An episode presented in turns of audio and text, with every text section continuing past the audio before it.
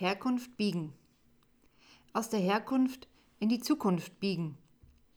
Als Kind hatte ich die wunderbare Gabe, meinen kleinen Körper in alle mögliche Richtungen zu verbiegen. Ich bog mich zu einer Brücke, bei der ich meine Fußfesseln umfasste. Ich schloss beide Hände fest zusammen, führte sie am Rücken entlang, stieg mit den Füßen hindurch und führte die geschlossenen Hände wieder vor dem Körper nach oben zurück. Spagat war eine meiner leichtesten Übungen. Ich bog meine Knie so weit nach hinten, dass es aussah, als wären meine Beine ein Flitzbogen. Alle möglichen Leute bewunderten mich für diese Attraktionen und sie baten mich immer wieder, sie zu wiederholen. Staunend standen sie vor mir und stellten Vermutungen an, wie das wohl funktionieren kann.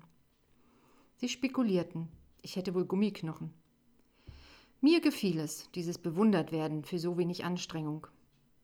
Das Gefragtwerden und die Aufmerksamkeit der anderen genoss ich in vollen Zügen.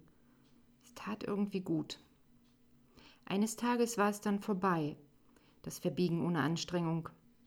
Die Knochen waren nicht mehr bereit, sich verbiegen zu lassen, sie waren fester in ihrer Struktur und stärker geworden.